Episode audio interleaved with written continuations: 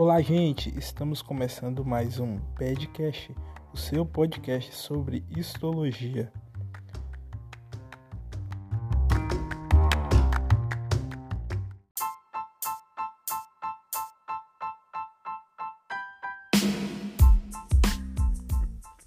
Eu sou o Pedro e hoje estaremos falando sobre tecido muscular. Eu estarei fazendo algumas perguntas para a Jordana e a Maria Tamara. Venha aprender com a gente sobre esse tecido importante.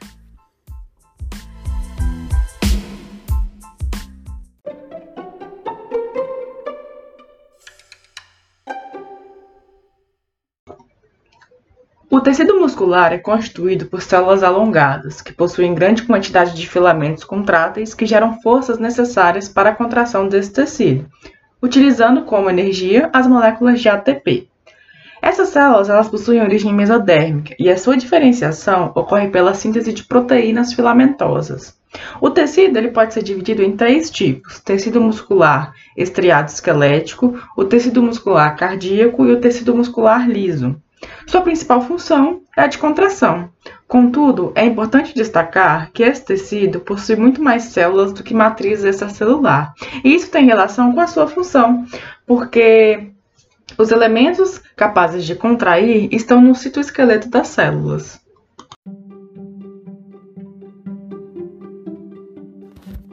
Quais são os tipos de tecido muscular existentes?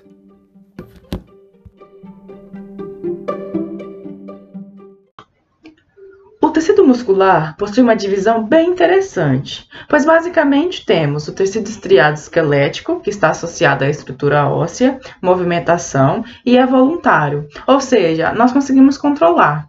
Temos o tecido estriado cardíaco, que possui relação apenas com o coração e por isso ele é involuntário. E por último, o músculo liso, que está relacionado com a contração e a funcionalidade das vísceras, e ele também é involuntário.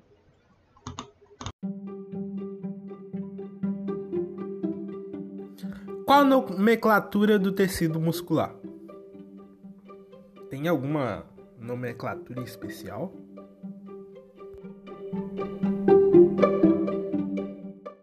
O tecido muscular tem uma nomenclatura especial.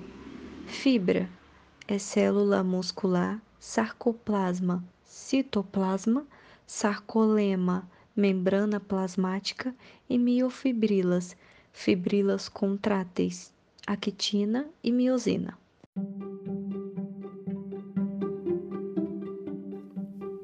Como ocorre a contração celular nos tecidos estriados?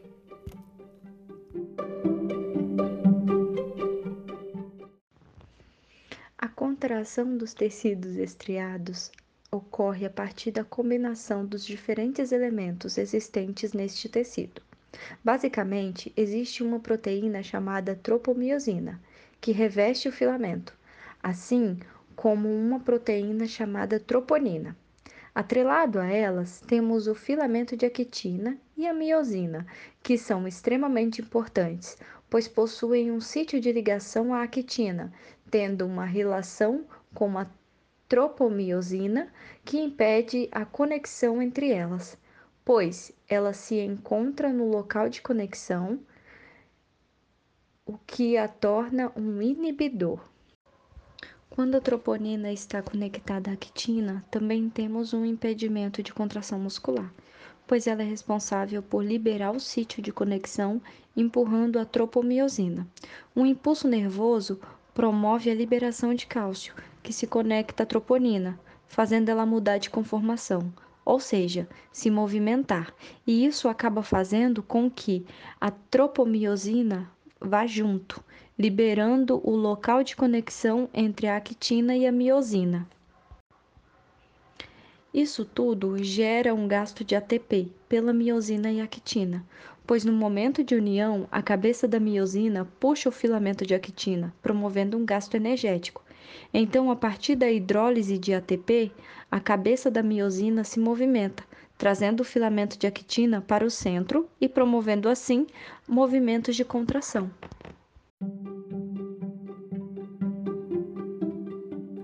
E como uma célula lisa se contrai? Tecido muscular liso pode ser facilmente confundido com um tecido conjuntivo denso modelado, pois não apresenta as famosas estriações.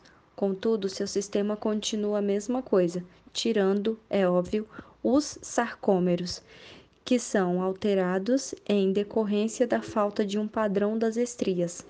Basicamente, nós não temos um sarcômero grande, mas pequenos agregados que ficam espalhados no citoplasma da célula, não possuindo feixes organizados. Essa associação é mantida por uma rede de filamentos intermediários e, por isso, o citoplasma dessa célula não possui uma associação regular e repetitiva igual ao músculo estriado. Essa rede de filamentos intermediários associa-se aos pequenos feixes de sarcômero e possuem uma espécie de ligação com uma proteína chamada de corpo denso. Esses corpos densos são as grandes responsáveis pela união dos filamentos intermediários, e, com isso, o processo de contração continua o mesmo, então, temos um impulso nervoso atrelado ao movimento de cálcio no citoplasma que se liga à tropomiosina e à troponina, expondo os sítios de actina e miosina que possuem relação com a hidrólise do ATP. A grande diferença entre esses dois tipos é justamente o fato de que, nas células estriadas, a contração ocorre em um único eixo, porém no liso isso não ocorre, pois é algo totalmente fora do padrão, não possuindo uma organização linear e a célula se contrai por inteira e de uma forma desregular.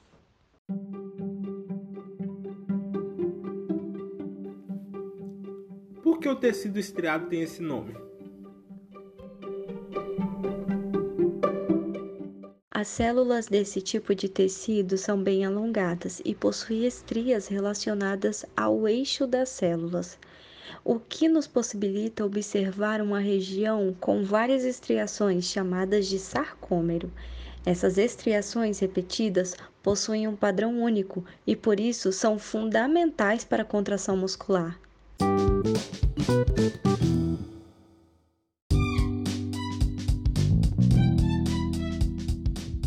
Seis fatos interessantes sobre os músculos.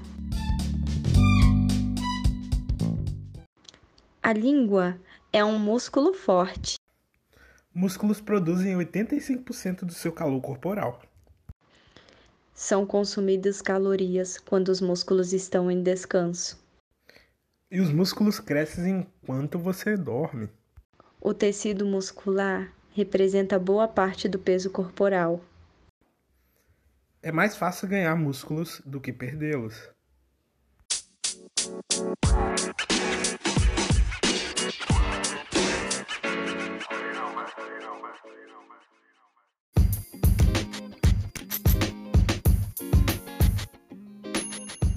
Terminamos por aqui o nosso episódio de hoje. Espero que você tenha aprendido alguma coisa sobre o nosso tecido muscular. Semana que vem teremos um tecido bastante importante, o tecido nervoso. Venha aprender com a gente sobre histologia. Tchau!